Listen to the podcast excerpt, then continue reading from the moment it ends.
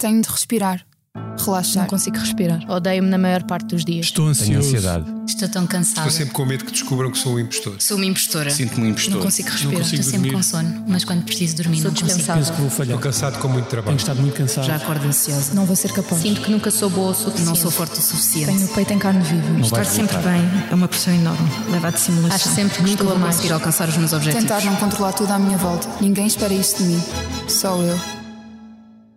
Olá, bem-vindos a mais um episódio do podcast Que Voz é Esta? Eu sou Helena Bento e hoje vamos falar sobre saúde mental e sexualidade. Vamos tentar perceber de que modo é que o sofrimento psicológico, o stress e os sintomas de ansiedade ou depressão podem afetar a sexualidade. Também vamos falar sobre os fármacos antidepressivos e o impacto que têm na resposta sexual e sobre as soluções que existem para evitar que os doentes abandonem o tratamento devido a estes efeitos secundários da medicação. Finalmente, vamos também procurar perceber que estereótipos e constrangimentos sociais e culturais persistem hoje em dia e são obstáculos a uma sexualidade saudável. Para falar sobre estes temas, tenho comigo Patrícia Pascoal, psicoterapeuta e coordenadora do mestrado em Sexologia da Universidade Lusófona. Foi presidente da Sociedade Portuguesa de Sexologia Clínica até ao ano passado. É igualmente minha convidada Sara Magano, psiquiatra, terapeuta sexual pela Sociedade Portuguesa de Sexologia Clínica e membro da consulta de Sexologia Clínica do Centro Hospitalar e Universitário de Coimbra. Olá às duas e muito obrigada por terem aceitado o nosso convite. Esta é a nossa voz, a voz da Medis, sempre ao seu lado no acesso, prevenção e acompanhamento da saúde, com produtos e serviços que fazem bem ao corpo e mente. A cobertura de saúde mental, com psicólogos e psiquiatras online, e as ferramentas necessárias para um melhor conhecimento e acompanhamento da sua saúde mental estão disponíveis para todos os clientes. Saiba mais em medis.pt. Que voz é esta? É voz de quem está e estará sempre ao seu lado. A Medis. Professora Patrícia Pascoal, o que é sexualidade? É daquelas perguntas, podemos ficar aqui vários dias, não é? Helena e Sara, hum, nós tendemos a pensar, quando se fala de sexualidade, os comportamentos. O que é que as pessoas fazem, que atos sexuais praticam. Na realidade, nós sabemos que a sexualidade é muito mais abrangente do que apenas os comportamentos sexuais. Portanto, a sexualidade integra, sem dúvida, o que se faz, mas também as fantasias, as vontades, os desejos, a identidade sexual, a nossa orientação sexual. E há uma falácia muito grande que temos tendência a, a- a- cair nela, seja nas nossas vidas sociais e nas nossas relações, seja às vezes até na clínica, em contextos educacionais, que é achar que o que se é sexualmente no momento se é ao longo da vida. Ora bem, a sexualidade é um processo em contínua construção e reconstrução. Portanto, nós de facto temos um momento ao nível do nosso desenvolvimento que é eh, muito evidente, que é durante a puberdade e a adolescência, porque há toda uma maturação fisiológica que é acompanhada de processos psicológicos, emocionais, em que nos vamos perceber, entender e integrar em como seres sexuais. Esse processo já começou antes porque já começámos muito cedo a ser preparadas as pessoas para termos uma identidade, correspondermos a um género, ter expectativas acerca do namoro e das relações, mas de facto na, na adolescência e, e- e na, na- na fase inicial da vida adulta, as tarefas ligadas à sexualidade assumem uma grande prevalência, o que não quer dizer que fiquem definidas de forma imutável nessa fase. Ao longo da vida, nós vamos também descobrindo em nós novos interesses ou desinteresses, ou a sexualidade passa a assumir um lugar, um lugar muito, muito, muito, muito baixo no nosso nível de prioridades e de interesses e vai se reconstruir em função das nossas tarefas de vida, sem dúvida, das relações que vamos tendo e, fazendo a ponta aqui com o tema ah, do podcast, também com a nossa saúde mental e o nosso bem-estar geral e a nossa saúde global. E, e realmente a sexualidade é um tema que está cada vez mais presente nos meios de, de comunicação social e também na- nas redes sociais, onde vários profissionais da, da área da sexologia da e da psicologia têm partilhado o conhecimento sobre, sobre o assunto, tentando por essa via aumentar a, a literacia eh, nesta área. Isso significa que hoje em dia as pessoas sabem mais, eh, sabem realmente mais sobre sexualidade e, e que estão mais à vontade para falar sobre o assunto e partilhar uh, receios ou, ou colocar uh, as suas dúvidas? É sempre muito difícil falar por toda a gente, mas acho que é inegável que nos, nas últimas duas, três décadas há aqui uma explosão da difusão do conhecimento. É acompanhado pela possibilidade que as novas tecnologias uh, veio dar, portanto, essa possibilidade de termos discursos e presenças e por, todo, por vários meios, mas também pelo grande interesse que tem havido uh, por vários agentes formativos e educativos, que incluem os meios de comunicação social, em trazer para a linha da frente conversas e debates sobre este tema. Se isso se traduz em mais conhecimento, eu acho que é uma questão muito válida. A visibilidade e o poder-se falar é, é sempre positivo porque eh, normaliza o discurso, possibilita que emerjam novas vozes e convém aqui salientar, por exemplo, agora uma nova geração que já cresceu com a internet. Antes de haver internet, grupos minoritários muitas vezes não sabiam sequer onde podiam encontrar pares, onde podiam encontrar pessoas que se, nas quais se revissem em termos da sua identidade, da sua orientação, dos seus interesses. Portanto, há de facto aqui várias revoluções. Um, talvez o grande problema neste momento seja a forma como uh, uh, o tema da sexualidade tem sido politizado no sentido em ser uma arma de arremesso, muitas vezes em discursos que estão polarizados, discursos extremados que em nada servem as pessoas, não é? Mas consegue dar alguns exemplos ou explicar Sim, a que é que se por refere? exemplo, por exemplo, acho que, que uma área uh, que é importante sempre uh, falar, fazendo aqui a ponto com, com, a, com a doença uh, e com a perturbação e com a saúde mental, é a ideia de que quem tem algumas preferências é porque é doente mental. Não é? Esta, esta associação, e isto é um duplo estigma. Estamos, por um lado, a dizer que ter uma perturbação, uma doença, não, é? um, não estar bem mentalmente é um grande problema. E, portanto, estamos a adjetivar logo, a desqualificar determinadas práticas ou preferências como problemática psicopatológica. Portanto, temos dois estigmas. É o estigma sobre a saúde mental tu, tu, isso é um normal, isso não é normal, isso é uma patologia, vai-te tratar.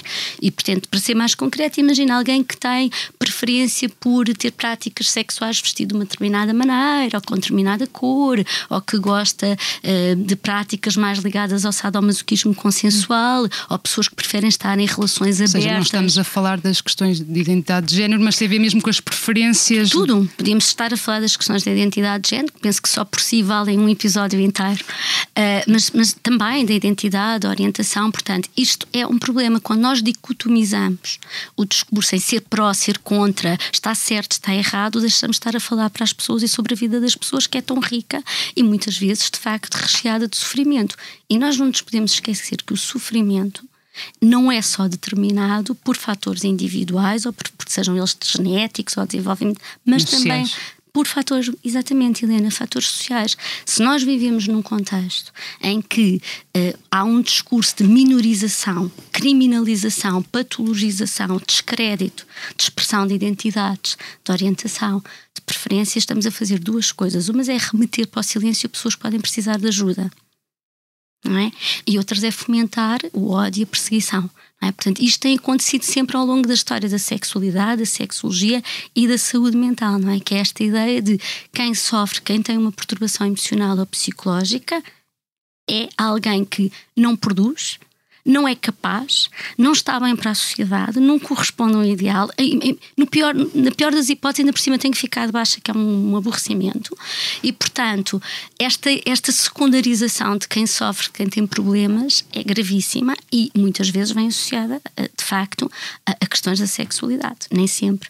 Por outro lado, e a Sara poderá depois também falar um pouco sobre isso, sabemos que há alguns quadros, em alguns quadros subclínicos ou clínicos, perturbações do humor, por exemplo, expressam-se através também da sexualidade, não é? Portanto, há de facto uma ligação muito forte entre sexualidade e saúde mental e há uma tendência para um, criar um, um, discurso em que se apresenta quem tem problemas sexuais, quem tem problemas mentais como hum, pessoas com déficits que têm que ser reparados, temos de estar sempre muito funcionais, não é? E isto é, isto é preocupante. Eu acho que isto é algo que tem surgido mais, exatamente porque há mais visibilidade e é mais, é mais possível falar sobre estes temas já falou um pouco sobre isto, mas que, que estereótipos, que constrangimentos sociais e, e culturais é, é, que persistem hoje em dia e que impedem, ou pelo menos dificultam, que se tenha uma sexualidade saudável? Partindo do princípio que uma sexualidade saudável é uma sexualidade livre de coação e que, e que permite a expressão identitária em relações com equidade e que procuram ser prazerosas, não é? Tudo que, o que saia disto, já não podemos estar a falar do saudável, porque pode implicar violação de direitos humanos. Acho que há, há, há vários constrangimentos. Talvez o, o, o primeiro e o maior que nós sabemos é não haver uma educação sexual efetiva efetivamente regulada e guiada pelas melhores práticas baseadas na evidência, em que, sem dúvida, se deve educar para a, para a afetividade, na sexualidade e em tudo. Parece que só se fala de educação para a afetividade quando se fala de educação sexual. Eh, educar para a afetividade e para a demonstração saudável de afetos positivos e para a regulação das emoções negativas é de facto um, um, bom prazo para uma boa cidadania e para uma melhor saúde mental. No caso da sexualidade, nós de facto temos uma grande prevalência de, de, de discursos e de práticas muito centradas numa perspectiva muito higienista, que é necessária, atenção, não é? Portanto, preparar as pessoas para terem práticas protegidas, consensuais, que minimizem o risco das transmissões de ISTs, infecções sexualmente transmissíveis, e, e que previnam uh, gravidezes não desejadas, etc. Mas depois precisávamos que houvesse essa educação sexual ao longo de toda a vida para que as pessoas, por exemplo, também tivessem uh, literacia para regular as, emoções, as emoções e, e, a sexualidade nas diferentes relações que podem vir a ter. Não é? Esta ideia de que a educação sexual é só para os pequeninos, é só na escola, está arrumada nas universidades. Sim, focada muito nesses aspectos muito. mais de, de, de, saúde física, né? física. e se calhar não tanto em questões é. da, da, intimidade ou do é. prazer. Mas se nós pensarmos no mundo laboral, se calhar era importante que nas empresas e nas instituições e nas organizações houvesse uma boa educação sexual acerca do assédio sexual, por exemplo não é? Que são temas que, que de vez em quando estão na moda e, e, têm uma grande visibilidade, ainda bem, mas depois são descontinuados. Portanto, essa é uma área em que se calhar era importante haver educação sexual ao longo, ao longo da vida, de uma forma inclusiva, não é? O que é que é o assédio, como é que podemos prevenir, que voz é que, é que podemos dar às pessoas, não é? Portanto, isto é um problema. Talvez outro problema que eu acho que não é tão institucional ou tão formal um, é uma hipersexualização uh, de uma forma geral das pessoas, como se todos tivéssemos que ser sempre muito sexuais, muito uh, sentar em todas as gavetinhas, fazer todas as práticas com todas as pessoas de todas as maneiras, ou como se a sexualidade fosse sempre uma, área muito importante da vida das pessoas. Esta hipersexualização está muito ligada às práticas que é que fazem, com quem fazem, quantas vezes fazem, estão a fazer o suficiente. É? Isto é, isto, porque é que isto é um problema? Porque há uma grande pressão para o desempenho e uma grande. E isto, em termos da saúde mental das pessoas, é grave, porque muitas pessoas que não correspondem a este ideal hipersexualizado sentem-se excluídas. É? Exatamente, anormais. A, a palavra mesmo esta que nós ouvimos na consulta é: eu não sou normal. Diga-me, eu sou normal por não corresponder a esses padrões ou, ou exigências. Sim, é por não serem muito sexuais, por não fazer, ou por serem sexuais, mas não serem com a diversidade que se espera, com as representações. E nós sabemos que na sexualidade, como em muitas outras coisas, a, a diversidade é, é, é, normalidade. Portanto, é, nós somos tão diversos, não é? Nós temos as nossas impressões digitais, não, a minha não é igual a de ninguém, uhum. não é? Portanto. Mas há esse estigma ou, ou, esse, ou nota que há esse preconceito contra pessoas ou em relação a pessoas que, que realmente eh, não têm uma vida sexual muito ativa, isso é uma uma questão? É muito comum as pessoas sentirem que devem, em todas as circunstâncias de vida e perante tantas alterações que nós temos ao longo da vida, que a sexualidade deve ser imutável. Okay? Nasce uma criança, fica sem emprego, decidiu-se mudar de trabalho, vai-se viver com os colegas de casa, vou mudar de cidade, vou etc. Espera-se que, enquanto tudo o resto se espera que se reajuste e redefina, porque, porque é expectável, as pessoas muitas vezes esperam que a sexualidade continue a ser uma fonte inequívoca de prazer para as pessoas que têm interesse, é? as pessoas assexuais. Ou seja, independentemente do resto ou de outras áreas da vida não estarem a correr tão bem, a sexualidade Sim. é como se estivesse assim à parte. Como se quiséssemos sempre que ela ficasse cristalizada naquele cristal bonito e valioso. Somos sempre jovens, sempre cheios de vontade, sempre com em alta com a nossa sexualidade e com o nosso corpo e sempre disponíveis. E, e a verdade é que nós vamos variando ao longo do dia e ao longo da vida, não é? E portanto, hum, essa, essa pressão Existe, existe e é, e é, muito evidente. É evidente nos consultórios, mas também é evidente nas conversas eh, entre as pessoas. É? Mas vocês estão bem sexualmente? É, as coisas entre nós, estamos a falar de relações, por exemplo, as coisas entre nós não estão muito bem. Então, mas e sexualmente? Tipo, não, as minhas questões com esta relação que eu tenho são outras, não é? Sim, não é, não é, esse não o foco. É exatamente. Ah, mas, mas, ah, mas vocês estão com a vida sexual boa, então, mas então, isso é então, bom sinal sim. e tal. Claro. Pronto. A vida sexual é um bom barómetro da vida das pessoas, eh, é um bom, mas é um barómetro, não é o único indicador. Uhum. E, portanto, há, há de facto esta, esta grande pressão para a sexualização muito rígida da vida das pessoas e há tantas pessoas que nem sequer têm interesse na sexualidade, as pessoas assexuais, não é? Uhum. Que têm tantos desafios porque dizer a alguém eu não tenho interesse na sexualidade, a sexualidade não Sim, é uma deve área. ser muito difícil para alguém dizer isso. Parece, é, é muito difícil, uhum. porque a expectativa qual é? É a rejeição, não é? Sim. E outros casos, poderíamos estar aqui a falar de alguém com uma IST, eh, seja seropositividade para o VIH, uhum. alguém com uma doença crónica ou com um diagnóstico de infertilidade, etc. Portanto, todas estas chamadas minorias, que eu não sei se são minorias, tão minorias assim, Sim. Poderão ser estatisticamente, eh, são, são vozes oprimidas. Exatamente porque há esta grande pressão para o desempenho e para uma, uma sexualidade muito ativa, muito diversificada, quando Uhum. Vai haver lugar para tudo ao longo da nossa vida. Estejamos vivos e estejamos viva, vivas, não é? Há sempre muito espaço para muita Sim. coisa. E já aqui falámos de, da questão da, da sexualidade e, e, das preferências, de uma certa. Ou preferências ou identidade de género e, e de uma certa marginalização de determinados grupos e do impacto que isso pode ter na, na, na, na saúde mental. Queria perguntar agora, ao, ao, contrário, de que forma é que o sofrimento psicológico, o stress, os sintomas de ansiedade ou depressão, ou mesmo as perturbações do sono, uh, como é que podem afetar a sexualidade? Acho que é muito importante que se levante esta questão, é fundamental.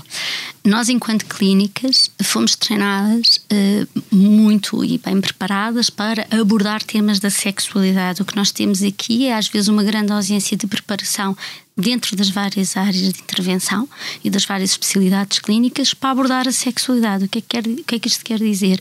Quer dizer que, de facto, há um conjunto de situações, sejam uh, quadros de ansiedade, de depressão, um, até perturbações de comportamento alimentar, estou agora a lembrar-me, que podem de facto ter uma expressão também na sexualidade e a maior parte dos profissionais não, não, não são, não têm na sua formação a capacitação para abordar também estas questões. E elas estão lá a sexualidade, nós costumamos dizer que há bidirecionalidade, ou seja, a sexualidade afeta a saúde mental a e a saúde mental, mental afeta, afeta, afeta a sexualidade. Sim, mas também pode haver não nos podemos esquecer que pode haver dois percursos, pelo menos possíveis, que é porque eu estou mal, estou ansiosa por exemplo, muito preocupada, não ando a dormir bem, tenho perturbação, tenho perturbações de ansiedade constantes, tenho mesmo crises de pânico, estou-me a isolar, não consigo estar com as pessoas, até já estou socialmente muito uh, ansiosa, a minha sexualidade vai refletir isto também, menos vontade, mais preocupação com o meu próprio desempenho. Isto é uma via, eh, de facto, em que nós podemos encontrar dificuldades sexuais que estão integradas num quadro que nem sempre é visível. Atenção. Pronto, lá está, porque por causa do estigma muitas vezes não se fala, não é? Ou seja, não se vai, não se pergunta sobre essa, é sobre essa parte, é? Há muitas pessoas que, como não estão, do ponto de vista do sofrimento emocional, não estão muito invalidadas, não se sentem muito incapazes, vão passando, usando uma expressão muito coloquial, pelos intervalos da chuva, vão fazendo a sua vida, vão estando, uh, estão em risco, não é? Uh, mas já não estão bem e não vão falando nisto com ninguém. Ou às vezes mandam barra à parede, não é? Que é uma coisa que às vezes as pessoas fazem. Ah, eu ouvi dizer que não sei quem não está muito bem. Ai, no outro dia estava um bocado, não consegui dormir. Ah, pá, deixa-te lá disso, pá. Não, ser leve, ser positiva. Já não vai falar mais do seu sofrimento. Pronto, há muitas pessoas, nós chamamos muitas vezes são as populações subclínicas, ou podem ser mesmo pessoas com diagnóstico que não procuram ajuda, que a questão do diagnóstico parece-me secundária. O importante é pessoas que estão em sofrimento, que não verbalizam, e esse sofrimento até pode chegar à sexualidade. E pode ser a sexualidade a desculpa às vezes para procurar ajuda.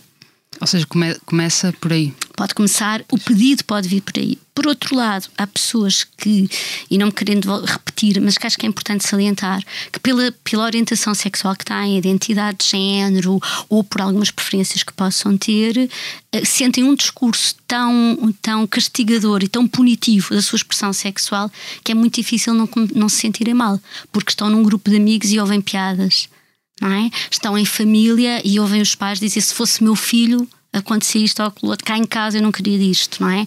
E portanto, aí nós não podemos deixar de dizer que é de facto o, o fator da sexualidade ou da vivência da expressão da sexualidade um fator muito, muito preponderante, não será com certeza o, o único, único, sim, mas, mas, que está a contribuir muito que está para... muito para o sofrimento emocional. Sim. Doutora Sara Magano, as pessoas com perturbações psiquiátricas têm mais uh, problemas sexuais do que a população em geral, segundo apontam vários estudos. A depressão, por exemplo, é um fator de risco para a disfunção sexual e a própria disfunção pode contribuir para o aparecimento de uma perturbação depressiva. Que mecanismos explicam esta, esta influência? Falando um bocadinho do que é que são uh, o que é a relação entre a, depressão e, e, a disfunção sexual, eu vou fazer um preâmbulo antes de falar e responder diretamente à, à, à pergunta. Porque eh, quando eh, nós falamos de disfunção sexual, temos que ter em mente que é um conceito que eh, pressupõe, portanto, uma disfunção de órgão e há um sofrimento uh, associado a essa disfunção, mas está muito associado à genitalização e, como a própria professora Patrícia esteve aqui a falar, a sexualidade é muito mais do que isso e, portanto, é um termo muito associado uh, à literatura biomédica e a grande maioria dos estudos que estudam a temática da sexualidade e doenças mentais, perturbações mentais, na verdade são estudos sobre disfunção sexual e essa perturbação psiquiátrica. Ou seja, eh, falta-nos ainda saber muita informação sobre a intimidade, sobre as relações interpessoais, eh, sobre a satisfação sexual destas populações. Mais concretamente, relativamente à depressão e à disfunção sexual, eh, existe uma relação bidirecional. E o que é que isto significa? Significa que a disfunção sexual prediz a presença de disfunção de depressão. E vice-versa, a depressão prediz a presença de disfunção sexual. Isto na prática clínica significa que nós devemos, nós clínicos, devemos fazer um rastreio quando temos à nossa frente uma pessoa deprimida, devemos fazer um rastreio de disfunção sexual, porque há maior risco aquela pessoa ter esse problema. E se tivermos uma pessoa com disfunção sexual, fazermos também o rastreio de sintomas depressivos. Pois, quando, só para clarificar, quando diz prediz, é, uma, cria uma predisposição para a é um fator de risco para. É, é um fator de risco, sim. Predizer é um, é um termo da, da, área científica, médica e, e, psicológica, é um preditor. é, portanto, há uma associação forte entre duas variáveis. Um, e ainda uh, falando uh, desta relação, esta relação está uh, constatada em meta-análises. Um, no entanto, os, os mecanismos pelos quais existe esta relação ainda não são totalmente conhecidos uh, e há aqui vários fatores para isso acontecer. O primeiro uh, é neste, nestes estudos uh, em concreto, a grande parte da população era população de meia idade com fatores de risco cardiovascular, que eles próprios são fatores de risco para depressão uhum. e para uh, disfunção sexual. Uh, e portanto. Ou seja, fico, os estudos já estavam um bocadinho enviesados, enviesados não enviesados. É um, é um eventual confundidor ou, ou um mediador da, da disfunção sexual na depressão e vice-versa. Obviamente que existem também mecanismos psicológicos uh, associados uh, e eu já observei na prática clínica e penso também que, que a professora Patrícia também já, as pessoas efetivamente chegarem-nos à consulta por questões uh, sexuais mas quando vamos a fazer uma história clínica detalhada, percebemos que o que até veio primeiro foi a sintomatologia depressiva, que não foi reconhecida, que não foi valorizada ou pelo próprio ou por terceiros, e é quando começa a haver algum nível, algum nível de disfunção no órgão é que as pessoas eh, nos procuram. Também já, já observei ao contrário, portanto, pessoas deprimidas que por causa disso? Que, uh... Por causa disso, uh, portanto, não foi a primeira coisa. Não, foram por estarem deprimidas e depois percebeu-se também que também estava associado a algum tipo de problema sexual. Mas o que disse, o, o importante é realmente, seja uh, por via das consultas de ou, ou, psicologia ou psiquiatria ou por via da, da, sexo, da, uhum. da sexologia, ser feito, serem feitas estas questões, ser feito este rastreio. É, o importante é estas duas áreas uh, estarem mais próximas, digamos assim. A de psicologia e psiquiatria? Não, a parte da, da sexualidade e, de, e, dos problemas sexuais e a parte da saúde mental. Sem dúvida. Também sou parcial, portanto, obviamente que essa é a minha luta, uh, portanto, não poderia responder outra, outra coisa. Com maior ou menor intensidade, sabemos que todos os fármacos antidepressivos causam problemas sexuais. Uh, entre eles as dificuldades em atingir o orgasmo ou, ou mesmo a incapacidade de o atingir, uh, a diminuição do desejo também. Um, Porquê é que isto acontece e que alternativas ou soluções existem para evitar também que, que haja doentes a abandonar o tratamento farmacológico devido ao aparecimento destes problemas sexuais? Muito bem. Uh, eu começo a responder a esta pergunta pegando só, uh, vou dar um exemplo de uma doença muito prevalente em Portugal, uh, para depois uhum. fazer o paralelo com a depressão e para fazer um ponto. Grande parte da população portuguesa tem hipertensão. A hipertensão, ela própria, causa problemas a nível da função sexual. Uh, quando as pessoas são hipertensas, é uh, aconselhado fazer medicação antihipertensora. Medicação essa que também tem impacto a nível da função sexual. E ninguém se questiona da necessidade daquela pessoa ter que tomar aquele medicamento porque sabe que ao tomá-lo, a pessoa e quem está à sua volta, ele está a diminuir bastante a probabilidade de vir a morrer de AVC, de infarto cardíaco e por aí adiante. Independentemente dos efeitos uh, secundários a nível uh, da resposta sexual, é isso? Independentemente, não estou a dizer que não cause sofrimento na pessoa e que depois não seja uma coisa que Sim, possa mas, ser levantada. Mas não, não, as pessoas não questionam. Não questionam. De...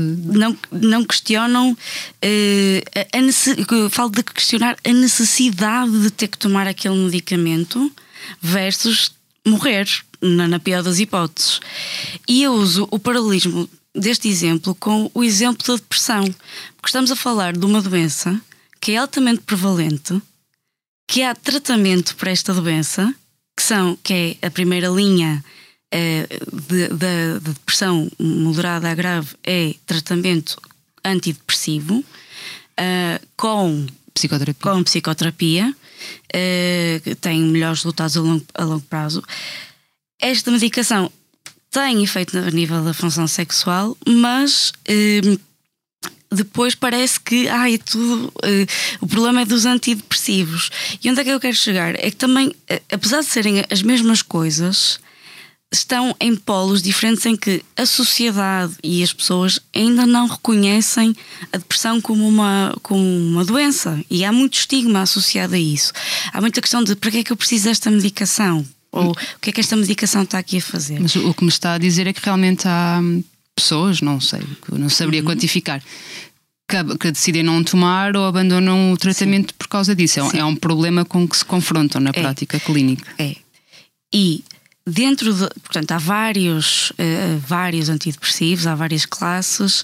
Uh, quando falamos dos que têm maior impacto a nível sexual, também estamos a falar dos mais utilizados, que são os inibidores da recaptação seletiva da serotonina, uh, que por aumentarem a, a, serotonina a nível cerebral, de alguma forma levam a alterações da função sexual a mais a, a, a mais prevalente é um aumento de latência do orgasmo. Isto significa que pode demorar mais tempo até atingir o orgasmo, o que em alguns casos até é um efeito desejado, e falo, por exemplo, de homens que uh, têm ejaculação precoce ou sentiam. Mas se calhar que, em mulheres não.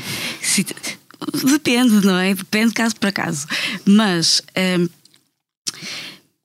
esta medicação, se as pessoas forem devidamente informadas e se lhes explicar uh, a priori o que é, quais é que são os riscos, uh, os riscos ou as possibilidades de vir a acontecer, que efetivamente aquela medicação pode vir a ter um impacto uh, a nível da função sexual que muitas das vezes é um efeito transitório e que há outras formas de se obter prazer sexual, satisfação sexual, intimidade, as pessoas e fazendo uma análise custo-benefício entre continuar deprimido e deixar de estar deprimido, pode ou não ter já problemas sexuais a priori, pode efetivamente ser uma questão que se mantém, mas também dar estratégias para a pessoa ir fazendo esta, esta gestão. E com esta informação, hum, as pessoas aderem muito mais à medicação. Mas que tipo de estratégias é que podem ser hum. utilizadas? Portanto, quando falamos em estratégias. Uh, não são farmacológicas. Há, há, há estratégias uh, estritamente psico, uh, psicológicas, não. farmacológicas. Ou seja, há formas de nós mudarmos a terapêutica, por exemplo, mudar de antidepressivo, mesmo dentro da própria classe, há pessoas que têm alguma idiosincrasia e com um antidepressivo têm mais efeito a nível da função sexual comparativamente com, um, com outro, diminuir a dose, portanto, ficar na dose mínima eficaz, fazer uh, as chamadas drug holidays, que não são possíveis de fazer em todos os antidepressivos. Ou seja, interromper momentaneamente. Interromper momentaneamente. Uh, e depois, obviamente, que há aqui alguma evidência, mas não muito forte, de uh, adicionar algum fármaco dopaminérgico ou inibidores da fosfodiesterase 5, eh, o mais comumente conhecido, o Viagra, em casos de, de disfunção erétil. Eu queria, uh, voltando só aqui a um ponto que foi que, foi, que falou mesmo uhum. agora, se calhar clarificar que a interrupção do tratamento normalmente não é aconselhável. É melhor não, só clarificarmos isto, isto. Não, isto é algo que não tem assim muita evidência ou seja, mesmo as, e deve tais... ser feito sempre em uh, uh, articulação com o, o psiquiatra ou o médico assistente que uhum. prescreveu o de... antidepressivo, não é deixar claro. uh, assim a medicação. E em termos de, de outras estratégias, que não uhum. acho que era nessas que estava mais a pensar sim, ao início. Sim. sim. Portanto, uh, há aqui uh, várias, várias estratégias, não, não irei entrar assim em muito detalhes, senão lá claro. está. Estava aqui todo, todo um episódio a falar de terapia sexual, uh, mas podemos, portanto, a, a primeira, uh, a, a, primeira fase da psicoterapia, do que nós fazemos é educar, é fazer uma psicoeducação. E, portanto, isto já é uma estratégia psicoterapêutica. O facto da pessoa ter conhecimento que aquilo que se está a passar com ela é do medicamento ajuda a desbloquear muitas coisas, porque têm uma razão, percebem, e depois também é uma decisão partilhada se. Eh, aquele incómodo pode ser algo que consigam viver e tenham melhor qualidade de vida ou ter também uma boa relação com o terapeuta, com com o psiquiatra, com o médico, para poder haver, haver um ajuste da, da, medicação. Depois da parte da psicoeducação, e a, psicoeducação, não é só para a medicação, né, para os sintomas depressivos, é também um bocadinho que tem, aquilo que nós temos vindo aqui a falar ao longo deste, uh, deste, deste episódio, que a sexualidade não é só uh, a função. Portanto, uma pessoa para ter uma, uma sexualidade uh, plena não precisa de ter uma ereção, não precisa de eh, ter um orgasmo, eh, não precisa de haver atividade sexual penetrativa. E às vezes só explorar eh, isto com a pessoa eh, parece que se ligassem umas luzes e, e, e vão tentar também trabalhar isso, explorar os scripts sexuais, explorar coisas novas uh, para descobrir efetivamente isso sobre elas próprias e sobre a sua sexualidade. Sim. A doutora Sara já aqui falou da, da, depressão e eu sei que também tem desenvolvido trabalhos na área da, da esquizofrenia e da sexualidade. Eh, de que modo é que pessoas com, com esta doença uh, vivenciam a sua sexualidade e que dificuldades é que enfrentam? Boa pergunta, Helena. Uh, portanto, a, a esquizofrenia, eu sei que isto já foi falado em episódios prévios, mas fazendo só um pequeno um pequeno, uma pequena definição, eh, tem vários domínios de sintomas. Os mais conhecidos, os psicóticos, que são os delírios e as alucinações, mas eh, há eh, também o, o domínio dos sintomas negativos, que é a abolia, portanto, não ter vontade, a anedonia, não ter prazer, uh, o isolamento social. Tudo isto que eu acabei de dizer já são fatores que prejudicam uma sexualidade saudável, não é? Uh, e depois também há o sintoma, o sintoma cognitivo, os sintomas cognitivos que podem prejudicar, sobretudo, a componente verbal e de expressão e de comunicação.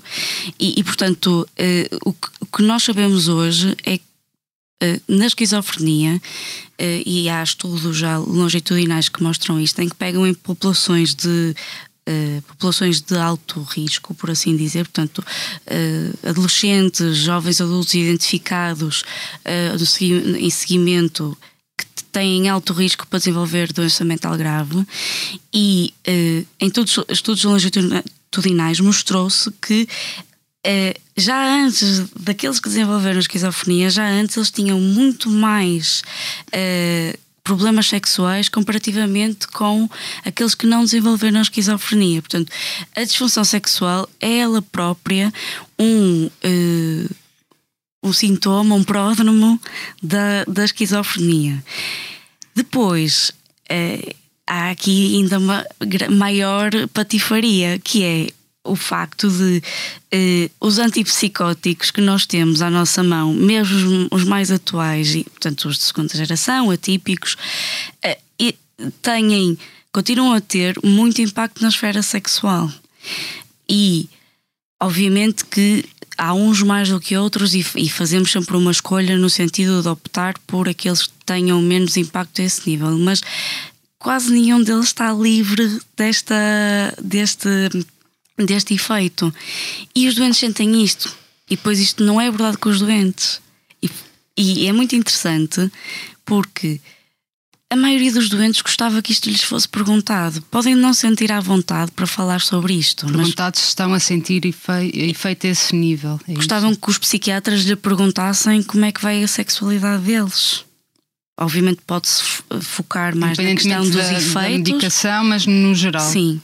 Portanto, teriam coisas para falar, muitos não falam espontaneamente e nós sabemos isso. Muitas vezes, a fazer, fazer a primeira pergunta ou dar permissão para falar sobre isso, às vezes é abrir uma caixa de Pandora, porque a pessoa, podemos ter lá várias consultas, nunca falou sobre nada e damos a permissão para falar disso e percebemos que há ali muita coisa nesta área uh, para trabalhar.